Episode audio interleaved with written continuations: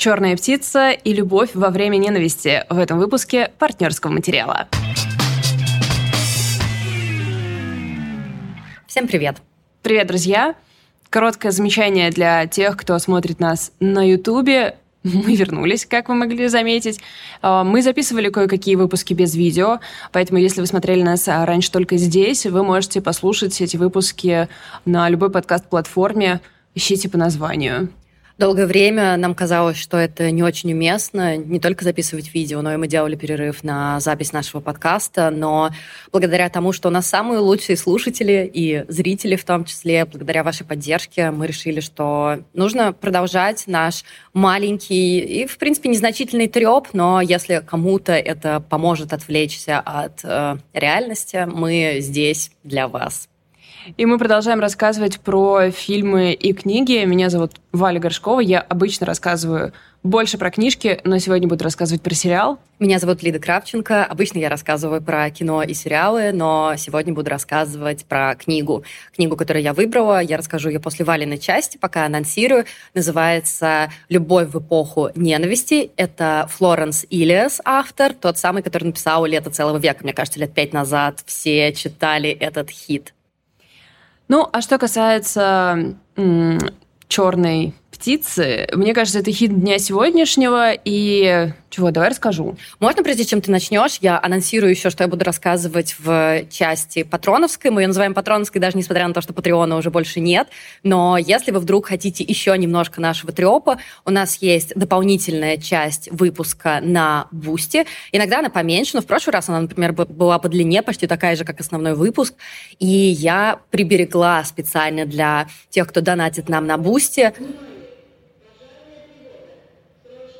Если вы это слышите, возможно, мы даже не будем это вырезать, потому что это знак того, что мы находимся в живом помещении, в котором может возникнуть пожарная тревога. Мы находимся в нашей библиотеке в Нижнем Новгороде, и это совершенно отдельная история, но Видео мы записываем в том числе специально для того, чтобы вы увидели, что появилось во многом благодаря вам. Ведь библиотеку в Нижнем Новгороде живую мы открыли благодаря тем самым донатам на Boosty, которые э, и на Patreon е, да, которые вы нам давали, и мы записывали вам вот эту самую дополнительную часть. Попыталась я закольцевать, просто попыталась включить пожарную тревогу в свою речь. Так вот, фильм дополнительной части, о которой я буду вам рассказывать, э, в России он, понятное дело, прошел почти незаметно. Сейчас вообще с кино каждый раз, мне кажется, буду это говорить, ситуация не очень. Фильм, который называется «Воскрешение», гремит просто в Штатах. Все его вокруг обсуждают. И это абсолютно бенефис актрисы по имени Ребекка Холл, которая играет женщину, очень такую деловую, успешную, с дочкой, подростком, которая скоро должна уехать в колледж. И внезапно ее начинает, ну, наверное, можно сказать, преследовать человек из ее прошлого, которого она не видела 22 года, и с которым у нее были ужасающие просто абьюзивные отношения. Вот он возвращается в ее жизнь, и этого человека играет Тим Рот, то есть совершенно потрясающий актерский дуэт и потрясающий, как мне кажется, триллер. Именно об этом фильме я расскажу в дополнительной части. Если вы хотите ее послушать, если вы хотите дать нам немножко денег, а сумма донатов у нас, по-моему, минимальная 200 рублей, да? То есть много денег вам не потребуется, переходите по ссылке в описании к этому эпизоду, там все найдете. А мы так, видимо, в прямом эфире, да, приняли решение, что мы игнорируем пожарную тревогу. Мне понравилось это. Ну, ты знаешь... Просто э, насколько наша жизнь в опасности сейчас? Эм, не особо. Напишите, кстати, нам. У нас же будут иногда какие-то звуки, потому что мы находимся в помещении, где как бы не только библиотека, мы находимся в пространстве, в котором есть другие активности. Напишите вам, как вам по звуку вообще. Ну, давайте перейдем уже, наверное, к делу. А, я буду рассказывать про сериал, который называется Blackbird, Черная птица. И вам, возможно, встречалось, может быть, ваши друзья его уже смотрели, вам встречалось что-то типа это смесь настоящего детектива и Майндхантера. Это не оно. Давайте позволим вещам быть э, тем, чем они являются, и не искать аналогии, которые слишком завысят ваши ожидания. Но, тем не менее, я получила огромное удовольствие, и, наверное, могу этот э, сериал от Apple TV смело рекомендовать. Единственное, что...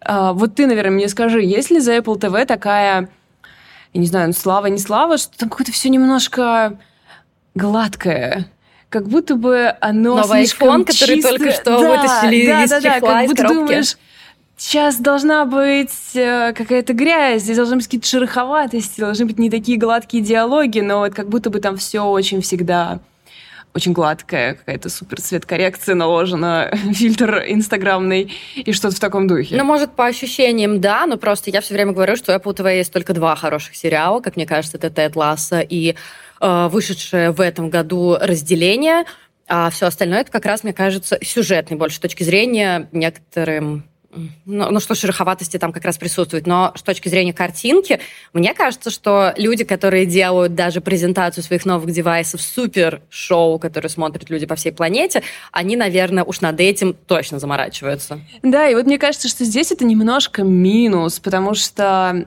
э, как будто бы этот сериал требует чуть больше грязи. В общем, э, эта история, э, это сериал основанный на реальной истории, и но на книге главного участника, его мемуарах, э, она рассказывает о о двух преступниках. О э, молодом человеке по имени Джимми, который очень успешно в 90-е э, продавал наркотики. Ну, в смысле, до какого-то момента очень успешно продавал наркотики, пока не оказался в тюрьме. И а, втором а, преступнике по имени Ларри, который является серийным признавателем. Он признается в преступлениях, которых он не совершал, но есть очень серьезное подозрение, что, возможно, он убил много девушек. Но поскольку он признается во всякой ерунде, поскольку он очень странный, поскольку он такой вот э, какой-то не от мира сего, полиция склонна его постоянно отпускать. Мгм. Пока, конечно же, в дело не вступит э, парень, который никого не собирается отпускать. И э, вот эти двое, им э, предстоит встретиться в тюрьме. Дело в том, что э, завязка сериала достаточно длинная, то есть то, что я вам скажу, на самом деле будет происходить на протяжении полутора сезонов, и это такое смелое вообще решение, ой, полутора эпизодов, и это, конечно, такое смелое решение, потому что ты знаешь, что произойдет, потому что это, во-первых, довольно известная история, во-вторых, это написано на аннотации и так далее, но при этом в самом сериале это не происходит и не происходит и не происходит довольно долгое время. Это 90-е? Да. Э, Речь 90-х. Нашего героя, Джимми, э, после того, как он оказывается в тюрьме, э, к нему приходит агент КФБР и говорит, что ты можешь полностью, его посадили на 10 лет без права на досрочное освобождение, ты можешь э, полностью скостить свой срок, мы отпустим тебя на свободу. Все, что тебе нужно сделать, это поехать в тюрьму особого режима, где содержатся реально больные убийцы, подружиться там с нашим подозреваемым и э, добыть нам признание и места, где он э, закопал жертв. В общем, сделка звучит хреново, потому что место это страшное. Ну, знаешь, с другой стороны, сидеть 10 лет, может быть, он подумал, развлекусь. Да. А, тут еще в дело вступает тот факт, что Джимми э, пошел на сделку со следствием, ему обещали 5, плюс у него отец со связями, который должен был тоже повлиять на это, и 10 лет для него были абсолютно шоком, Мгм. э, этот э, приговор. Тут еще надо сказать, что э, Джимми играет эм, актер, чье имя я все время боюсь произнести неправильно, а, потому что оно с, с слишком большим количеством согласных. Таран Эгертон? М, Тейрон Эгертон. Ну, Я, я поняла, про кого ты Как же говоришь. правильно? Неизвестно, да? Слушай, М. в мире, где э, даже фамилия Сандры Балок может звучать пятью разными способами, как бы, окей. Ну, в общем, Тейрон Эгертон, будем звать его так. Вы его знаете по роли Элтона Джона и по фильму... Классный фильм, где он с Хью Джекманом играет э, лыжника.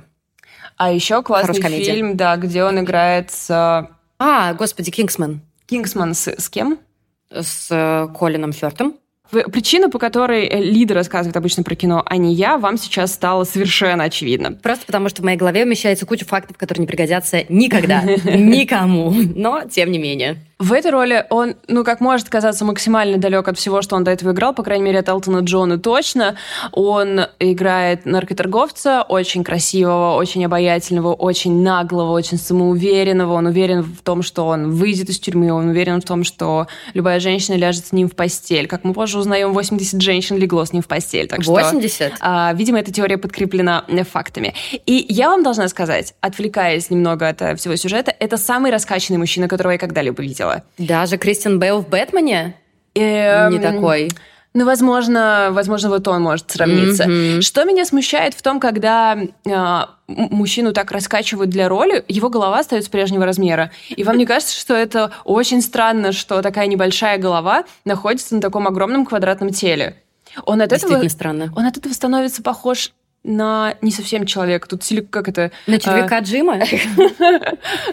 Но скажу вам, конечно, эм, не то чтобы это серьезная претензия с моей стороны. И слушай, если это главная претензия к сериалу, то сериал достаточно хорош. Да. Ну, расскажи, расскажи. Не совсем.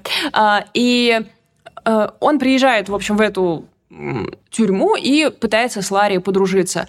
Ларри совершенно очевидно а, очень плохие у него коммуникативные навыки, он такой очень неприятный, он какой-то рыхлый. А актер, который его играет, выполняет просто невероятную работу, потому что, как мне кажется, а, Ларри выглядит очень правдоподобно. Э, есть ощущение, что мы частенько встречаемся с э, такими людьми, но э, как бы, я надеюсь, что не все они. Естественно, не все они убийцы. Пол Уолтер Хоузер играет его. Ему удается передать вот эту пугающую... Он как бы мямлит, но он очень пугающий. Он вроде как безобидный дурачок, но вроде как ты думаешь, что за этим скрывается какая-то очень темнота страшная. И за время, что он раскрывается перед, на, перед Джимми, рассказывает о своем детстве, рассказывает об эпизодах из своего детства, мы понимаем, что, о, да, а, некоторые социопаты куются в детстве. Многие, я думаю, да. Это та часть, которая прям порадует тех, кто скучает по Майндхантеру, потому что э, действительно тут такая э, распаковка того, почему же он стал тем, кем он стал. Но главная юридическая тревога здесь заключается в том, что поскольку Ларри серийный признаватель, поскольку он явно не совсем в ладах э, с реальностью, он подал апелляцию, и эта апелляция весьма вероятно устоит в суде. Ларри абсолютно уверен, что он выйдет из тюрьмы, и в какой-то момент и агенты ФБР тоже начинают быть в этом уверены. Поэтому ставки очень сильно повышаются. И более того, агенты начинают даже отчасти сомневаться в том, что они действительно поймали того, кого нужно. И это очень красивый момент, потому что по мере того, как разворачивается у агентки э, вера в то, что она ошиблась, так э, у Джимми Джимми укореняется абсолютно в уверенности, что mm-hmm. этот человек опасен, его нельзя выпустить ни, любой ценой. И это тот самый класси... совершенно классический путь героя, который, конечно же, с, первой... с первых минут мы понимаем, что будет происходить, но он выполнен очень красиво. Когда наш самоуверенный, эгоистичный э, герой начинает понимать, что есть вещи важнее, чем он, и а, готовится к тому, чтобы пожертвовать, возможно, собой ради того, чтобы не произошло, чтобы его не, Ларри не выпустили из тюрьмы. Почему-то вспомнила героя Breaking Bad, одного из главных героев по имени Джесси, то есть тоже очень похожая трансформация, да, то есть вначале, когда мы его видим, он такой мелкий наркоторговец, э, дерзкий на язык э, и все прочее, а в конце это совершенно э, разбитый человек, который повидал некоторое дерьмо, мягко говоря. И на самом деле, мне кажется, что здесь меня как бы есть как, как бы моя претензия к сериалу основана на том, что я спорю с людьми, которые сравнивают его с настоящим детективом mm-hmm. и Майндхантером. И, как будто бы это то, вот, что меня больше всего отторгает, потому что он на это не похож. Это немного вычищенная история, то есть, например, как бы вещи, которые мне показались недоделанными, да. Скажем, нас э, все время говорят, что Джимми отправляется в ад, это ужасное место, там страшные убийцы, там сумасшедшие, все такое. Но честно говоря, мне кажется, колония, в которой сидит Алексей Навальный, типа в миллиард миллионов раз страшнее, чем санаторий, в котором оказывается Джимми, э, где не происходит ни одного по-настоящему страшного конфликта. То есть, конечно, у него его прикрытие под угрозой, э, другие заключенные, возможно, смотрят на него кривовато в какие-то моменты, ему приходится там какой-то провести не очень приятный разговор, но это не тот ад, который все вокруг него надстраивают. Потому что это, знаешь, та ситуация, где все вокруг говорят, о боже, это ужасное место, но нет ни одного свидетельства того, что это ужасное место, он без конца ходит и вырезает с Ларри фигурки острыми предметами в мастерской. И ты думаешь, ну, э, но мне кажется, что каждый раз, когда в американском кино показывают тюрьму, а мне кажется, это каждый раз, э, когда мы с мужем такие, типа, Какое хорошее у вас тут место. Не хватает шезлонга и пары коктейлей. Да, да, да, да, да. И вот, наверное, моя главная претензия вот в том, что я говорю, что он выхолощен, это именно вот в этой части. То есть, когда нам пытаются показать, какие страшные там живут люди, какие ужасные вещи они делают, в общем, буквально один эпизод какого-то короткого бунта, э, не показалось мне, что вот этого было достаточно.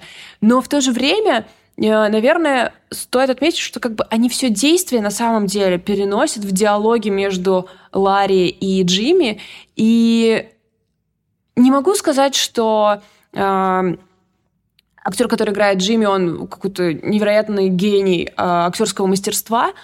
Э, возможно, мне было видно что он играет, и это меня немного смущало, но надо сказать, что ему нужно было в некоторых моментах провернуть суперсложные трюки, и ему это во многом удавалось. Ты просто делаешь, блин, круто, потому что эм, э, представьте вот, что он сидит э, лицом к лицу со страшным убийцей, который убивает девочек, насилует их, закапывает, убивает их страшными способами, и он при этом должен оставаться ему другом. И он сохраняет там, много раз говорят, там, какая у него яркая улыбка и все такое, и он сидит с этой улыбкой на абсолютно помертвевшем лице, и вот эти моменты, когда Джимми, мы видим конфликт внешнего Джимми и внутреннего Джимми, это, наверное, самые сильные какие-то вещи. Вообще все их диалоги — это очень сильные истории. Когда Джимми, например, нужно ему открыться, чтобы тот ему больше доверял, он ему рассказывает как бы слишком много из своего детства, и Ларри выдает ему совершенно пугающе точные э, диагнозы, пугающе точные комментарии, которые тоже ранят Джимми в самое сердце. И, наверное, отдельным а, нужно отметить, что здесь играет отца Джимми Рейлиота, и это его одна из последних Ого. ролей. Um,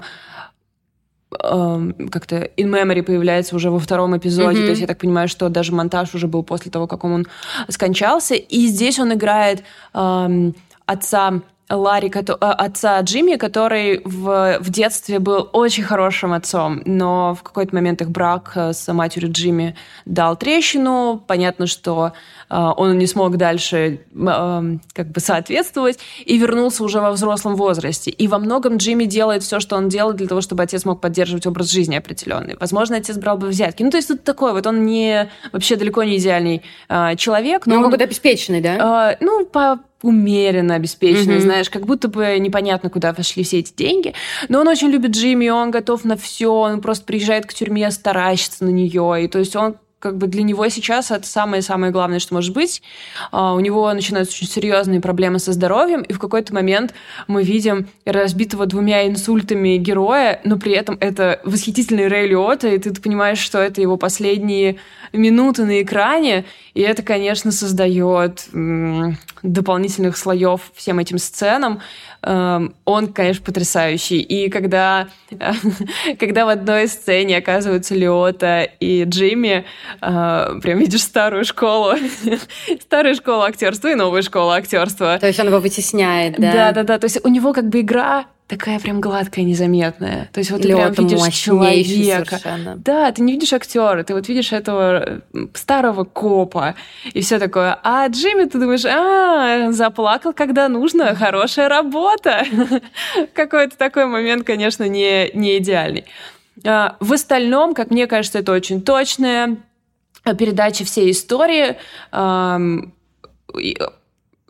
к сценарию были причастны ребята из прослушки. По всей видимости, каждый раз, когда нужно по реальным событиям восстановить какую-то полицейскую работу, их вызывают, потому что они, может быть, единственные люди в Голливуде, которые знают, как это делается, не знаю.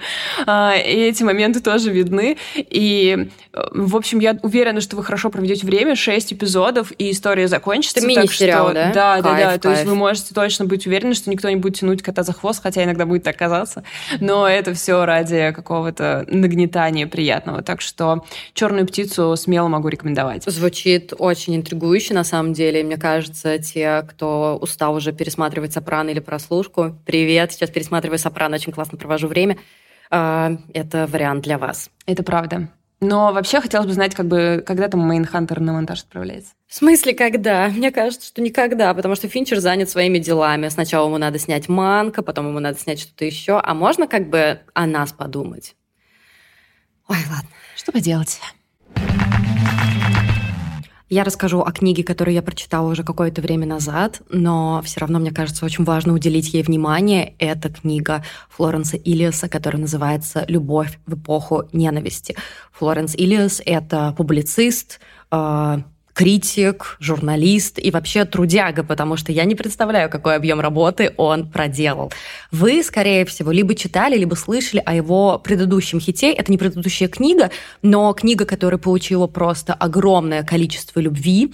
А, она называется «1913. Лето целого века», там, где он пишет хронику одного года перед началом Первой мировой войны месяц за месяцем. То есть это такая история, которая, мне кажется, а, очень многих вовлечет, даже тех, кого не очень интересует ни всемирная история, ни какие-то культурные деятели, потому что это не какая-то монография, это, я даже не знаю, это не эссе, это маленькие заметки, маленькие байки из жизни э, важнейших культурных, политических, общественных деятелей, которая сдобрена, ну, конечно, какими-то личными историями, конечно, какими-то историями, которые не все подтверждены фактами, mm-hmm. как мне кажется, но она сделана с такой глубокой любовью и уважением к каждому из них. Ну, наверное, кроме Гитлера, да? В истории, где они прогуливаются по парку что ты читаешь как будто просто какие-то заметки о людях, которые становятся тебе очень и очень близки. Я помню, получила огромнейшее удовольствие, и, конечно, книги Илиаса в нашей библиотеке невероятно популярны, и книга, о которой я буду рассказывать, за ней стоит без преувеличения очередь. То есть очень многие приходят и спрашивают, есть любовь в эпоху ненависти? Нет, запишите. А вот и пожар.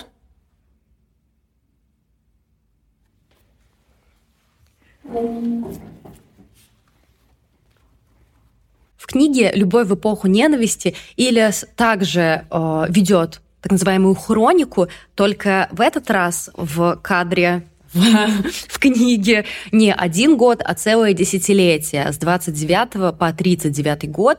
И центре не отдельные личности, а влюбленные пары. Пары, которые знакомятся, влюбляются, вместе живут, ссорятся, расходятся, либо тянут и тянут и тянут долгие сложные отношения, как, например, Поль Сартер и Симона де Бавуар.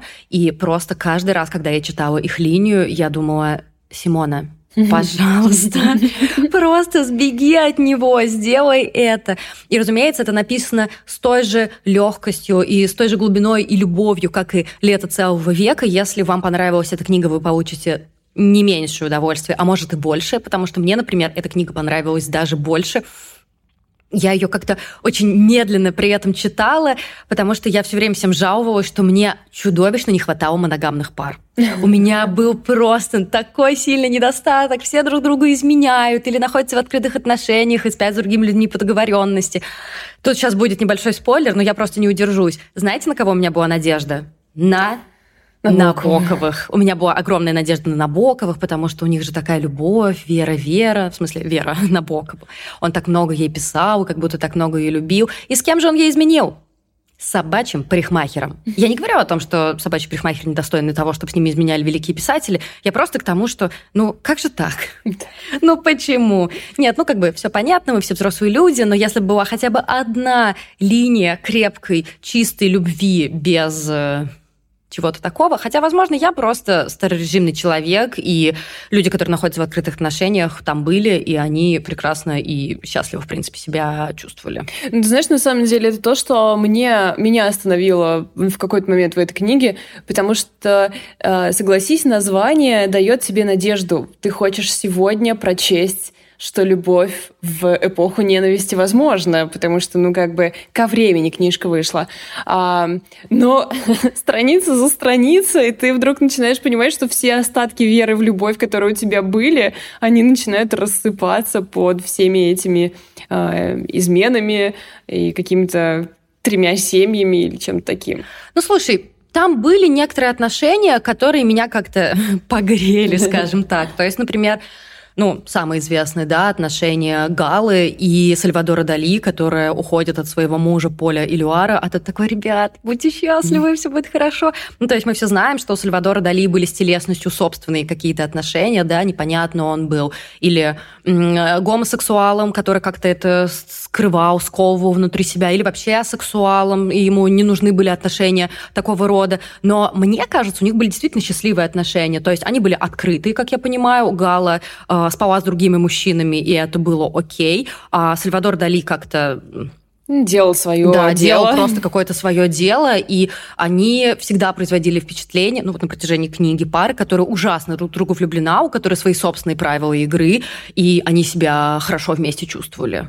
Ну то есть вот такие примеры не самые как бы классические, но с другой стороны, любовь же давно перестала быть какой-то традиционной, классической, и сейчас мы живем во время, в которой, я надеюсь, очень скоро все это станет, черт подери, легитимным, как и должно быть. И единственное правило, которое должно быть, чтобы всем было э, безопасно, комфортно и все было проговорено, да. И дальше люди просто занимались сексом, любовью и всем прочим так, как им просто хочется и комфортно.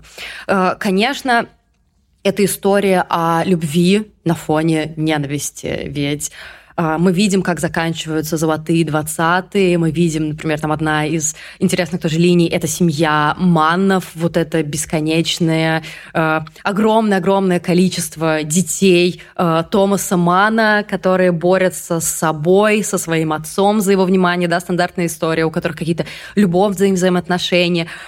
И как эти золотые двадцатые заканчиваются, к власти в Германии приходят социал-националисты, и люди постепенно очень хорошо это Ильяс описывает, видят, как э, тьма, ну, тьма надвигается просто на мир. И мне очень понравилось это ощущение, что они там все как будто жили как в последний раз. Mm. Если честно, у меня это ощущение, как мне кажется, как у многих уже очень давно, у тех, кто находится в безопасности физической, да, но при этом находятся в ужасе, который заключается в одном маленьком девайсе, да, и ты во всем этом деле совершенно находишься, и каждый раз, когда я, находясь в безопасном городе, э, у которого нет никакой угрозы там на данный момент, э, выхожу, смотрю, лето, солнце, все вот это вот какое-то... А, ну, знаешь, как вот в этом меме, да, природа, которая исцеляет себя. Каждый раз я думаю о том, что, ну, возможно, это последнее такое лето, когда мы можем быть не то что беззаботными, но иметь возможность забыться хотя бы на несколько секунд, иметь такую роскошь. Ну, то есть действовать, как э, ты действовал раньше, ты, наверное, не можешь думать, как ты думал раньше, но, по крайней мере, ты можешь совершать те же самые действия, ты можешь где-то искупнуться, ты можешь на лавочке посидеть, почитать под тенью дерева, то есть исполнить какие-то ритуалы, которые летний человек исполняет. Да, и при этом, я не знаю, мне кажется, у тебя тоже, скорее всего, есть какой-то а, такая тягучая экзистенциальность, которая все это накрывает ты помнишь просто всегда про то, что происходит, но при этом ты продолжаешь что-то делать, потому что жизнь не останавливается и продолжаешь, не знаю, купать, купаться, гулять, записывать подкаст, но всегда помнишь, что эта тьма, она медленно, но она ползет, и ты это движение можешь увидеть. И как раз это ощущение Илис просто прекрасно передал, и м, очень хороший комментарий дало, дало издательство от Маргиным, то, что это прекрасный комментарий от прошлого к настоящему, которое мы а, ну, в России-то точно можем прочувствовать. И, конечно же, историю очень многих людей там закончится, мы понимаем как. То есть повествование обрывается на 39-м годе, и он немножко заглядывает в будущее и говорит, что вот с этим случится то-то, с этим случится то-то, и мы понимаем, что счастливая и, скажем так, безопасная жизнь будет далеко не у всех. Но при этом это не угнетающее чтение ни в коем случае, потому что а, Ну, Опять же, может быть, это только я, но вы знаете, что я человек, который в самой глубине депрессии начинает смотреть самый депрессивный сериал «Оставленный», например. Я начинаю слушать грустную музыку, потому что мне важнее не развеселить как-то себя, да, а почувствовать, что я не одинока. Именно поэтому, помнишь, мы разговаривали с тобой в феврале, в начале марта о том, что мне очень хорошо заходил Брехт и его поэзия, потому что я чувствовала, что вот мы тут рядом. А Брехт, кстати, тот еще оказался кадр Просто. Сколько у него там было женщин в разных странах? Пять? Катастрофа. Я просто не успеваю, когда он успел написать, не понимаю, когда он успел написать хоть строчку. Вот именно. Он с поезда сразу к одной женщине закончил, нужно ехать срочно к другой. А еще жена, на которую тоже как-то, которой тоже нужно уделять какое-то внимание. Типа Возмутительно. Тайм-менеджмент, возможно, потому что у них не было интернета. Да, возможно. Но в любом случае, конечно, я была не слишком довольна поведением большинства из этих людей. И мне очень хочется прочитать э, теперь что-то цельное у него. Ну, то есть э, если вы когда-то читали Илиаса, вы знаете, что он мастер вот этих вот таких очень коротких текстов, которые, вот ты говорил, у тебя не очень такое заходит, да? Тебе нужно что-то вот ну, это в данный момент. Так-то я м, люблю маленькие, mm-hmm. как-то прозу, очень короткую, которая собирается в одну большую. Мне просто сейчас очень легко отвлечься, и mm-hmm. я не могу вернуться. То есть мне нужна какая-то линия, которая меня затягивает и держит, потому что иначе я с трудом возвращаюсь обратно. А у меня просто наоборот, потому что то, что ты описываешь, у меня это как бы константа такое, это постоянное состояние. Я люблю большие романы. Я их читаю, например, какой-нибудь толстый роман я прочитаю гораздо быстрее, чем сборник рассказов, потому что я каждый раз как будто ныряю, потом надо выныривать, потом опять надо нырять, и я такое не очень люблю. Поэтому рассказы — это не совсем моя тема, но в случае с Илиасом у него для меня действительно все это связывается в одну историю, с этим вообще нет никаких проблем. Но я подумала, что мне очень хотелось бы прочитать э, чтобы это было что-то более узконаправленное. Давайте ограничимся, я не знаю, там, пятью хотя бы э, персонажами. И, конечно, что меня очень порадовало, это то, что там было больше женщин, чем в «Лете целого века». Я помню, я читала «Лето целого века» и такая, классно, правда, очень интересно, но... А женщины... Женщин не было, да? То есть, типа... Ничем не занимались в те годы. Да, то есть Альма Малер и еще там парочка женщин, а все остальные, они занимались своими делами. Тут а, я не знаю, намеренно или нет. Иногда кажется, что некоторые персонажки, они, я не говорю, что в них нет ценности, разумеется, нет, но как будто бы он такой, мне не хватает для пропорции пары женских персонажей, вставлю их сюда. Ну, я думаю, слушай, тут просто исторически проще было найти женщин, про которых что-то известно, которые активно э, присутствовали в обществе, чем перед Первой мировой войной. Просто, мне кажется, по э, как бы историческому фону mm-hmm. так получалось, что действовали мужчины, и женщин ему было взять неоткуда. Видимо, сколько нас греб, столько смог. Да, я это тоже понимаю, и тем не менее, мне было очень классно прочесть, например, про Жозефин Бейкер. Это танцовщица. Я несколько раз возвращалась к ней мысленно, просто потому что представьте себе черная танцовщица, которая выступает в Европе, в 20-х и 30-х годах. И он, конечно, мягко еще описывает то, что с ней происходит, но что тут говорить, с расизмом она сталкивалась просто постоянно. И вот, например, ее биографию я бы с удовольствием прочитала за авторством Илиаса. Или, например, с другой стороны добра и зла женщина по имени Лени Рифеншталь, которая ужасно меня интересует, но она интересует меня, как знаешь, как что-то такое... Мне кажется, она очень плохой человек. вот так вот я скажу. И вся эта история с тем, что э, должна ли она была быть осуждена или не должна была быть, и как вообще все это дело развернулось. Или показывает нам, что она была, мягко говоря, человеком с очень расплывчатыми границами морали, что, в принципе, неудивительно. Но я хотела бы узнать, конечно, про нее больше, про ее становление. Это такая история злодейства уже была бы. Конечно, читать Илиаса огромное удовольствие, в том числе из-за языка. Мне кажется, что все, кто его читают, в том или ином виде делают выписки из книги. Я, например, читала в нескольких разных форматах. Я слушала, читала на букмейте, читала бумажную книгу, и у меня осталось огромное количество цитат. Под конец одну из них я хотела бы вам зачитать не бороться с подступающими слезами каждое утро и каждый вечер, увидеть конец тирании и ее кровавую гибель, чтобы не было боли в боку и мыслей о смерти. не думая, что сбудется хотя бы одно из этих желаний. И знаешь, чего мне еще немножко не хватило, вот опять же в истории с Набоковыми, возможно, потому что я возлагала на них большие надежды. Мне, конечно, хотелось бы узнать больше про Веру, и в целом прочитать какую-то конкретно ее биографию, потому что все, что сейчас есть, и письма к Вере Набокова, и вот Набоковы книга, да, которая вышла, конечно, она делается, там всегда делается упор на писателя, что понятно, но Кажется, что мы сейчас все-таки заходим в классное время, когда женщины тоже предмет внимания. Ну, то есть, например, вот, э, вот этот короткий сборник «Она», да, который у нас есть. Я забыла, к сожалению, имя авторки. Э, Милана... Э, она у нас прямо здесь где-то. А вот она наверху, мы не дотянемся до нее. Это не она. Это не она, это Ленор? Видимо, кто-то читает.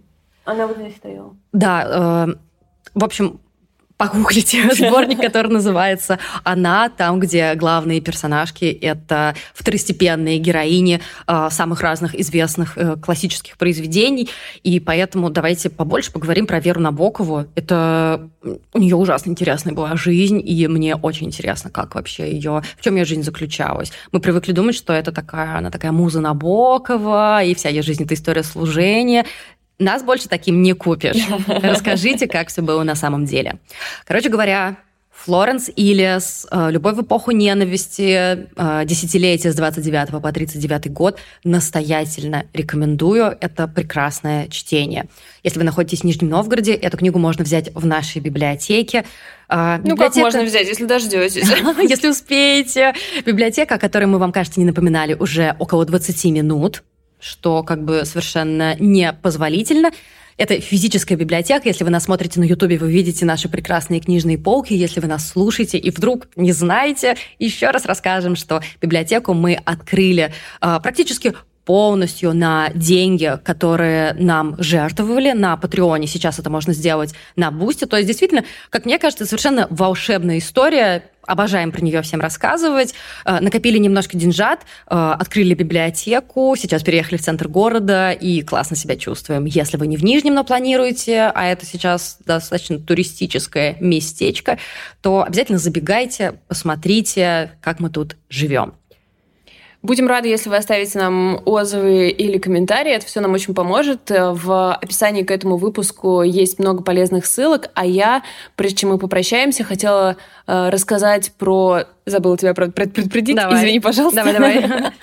Э, хотела вам рассказать, что я недавно... У меня недавно была группа запуска подкастов, и Сейчас оттуда начинают э, вылупляться как раз первые подкасты. И я вам хочу посоветовать подкаст, который называется «Узелок». И это прям совершенно искренняя рекомендация, потому что, мне кажется, а, Мария, которая его делает, взялась за очень интересную тему. Она сама белоруска, угу. и она изучает нашу идентичность, что ее составляет и как она меняется в мире, где э, мы вынуждены постоянно быть не дома. Она... Супер кайф. Она разговаривает с людьми, которые э, с э, россиянами, украинцами, белорусами и так далее, а, которым пришлось поездить, мягко говоря. Вот вышел ее первый эпизод с девушкой, которая жила в Америке, в Польше, а сама из Беларуси, и они пытаются разобраться, какие из ее взглядов, откуда она принесла и что собрало ее как человека. Мне кажется, это очень интересная тема. Офигенно интересная тема. Я обязательно послушаю. Мне кажется, что это очень интригующе звучит. И я всем напомню, пока Валя сама стесняется себя рекламировать, что вообще-то Валя может вам помочь помочь запустить подкаст, проконсультировать. У нее набирается группа. У тебя сейчас уже закончился курс, да, пока? Курс закончился, и через несколько недель начнется набор на новую группу. Вы можете подписаться на канал э, про подкасты или на мой личный инстаграм. Я там все объявления об этом дам. Это вообще очень веселое мероприятие. Я его все время очень жду, потому что это такое, э, когда рядом кипит какая-то новая творческая жизнь, это дает силы и нам самим продолжать. Как человек, который дружит с Валей, делает с ней дело уже очень много лет, хочу вам сказать, что это огромное удовольствие делать с Валей какую-то штуку, mm-hmm. то есть начинать задумывать, и потом она реализовывается. В общем, позвольте Вале взять вас за ручку, дайте ей немного денег, и она сделает, поможет вам сделать все классно. На этом давайте прощаться. Мы сейчас будем записывать часть для наших э, патронов. В ней Лида будет рассказывать про свой суперфильм, а я э, буду рассказывать про роман с... Интригует. Романтик. Да. Так что можете найти этот подкаст на Boosty. Ссылки тоже есть в описании. Пока. Пока.